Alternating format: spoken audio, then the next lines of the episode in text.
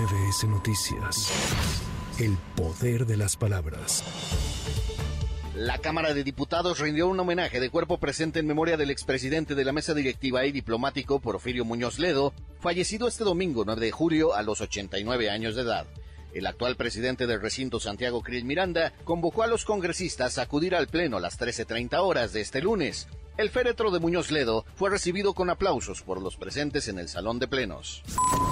El comité organizador que conduce el proceso interno en el Frente Amplio por México informó que solamente 13 de las 33 personas que solicitaron su registro cumplieron con todos los requisitos que establece la convocatoria.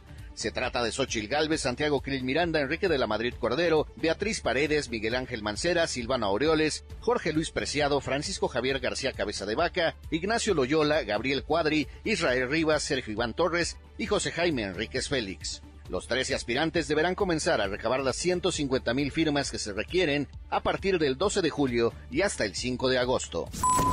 El aspirante de la Cuarta Transformación, Marcelo Ebrard, presentó en la Ciudad de México el Plan Ángel, con el que asegura se garantiza reducir los delitos hasta en un 100%.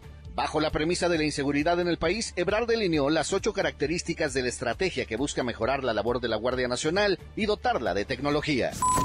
Para MBS Noticias, Javier Bravo. MBS Noticias. El poder de las palabras.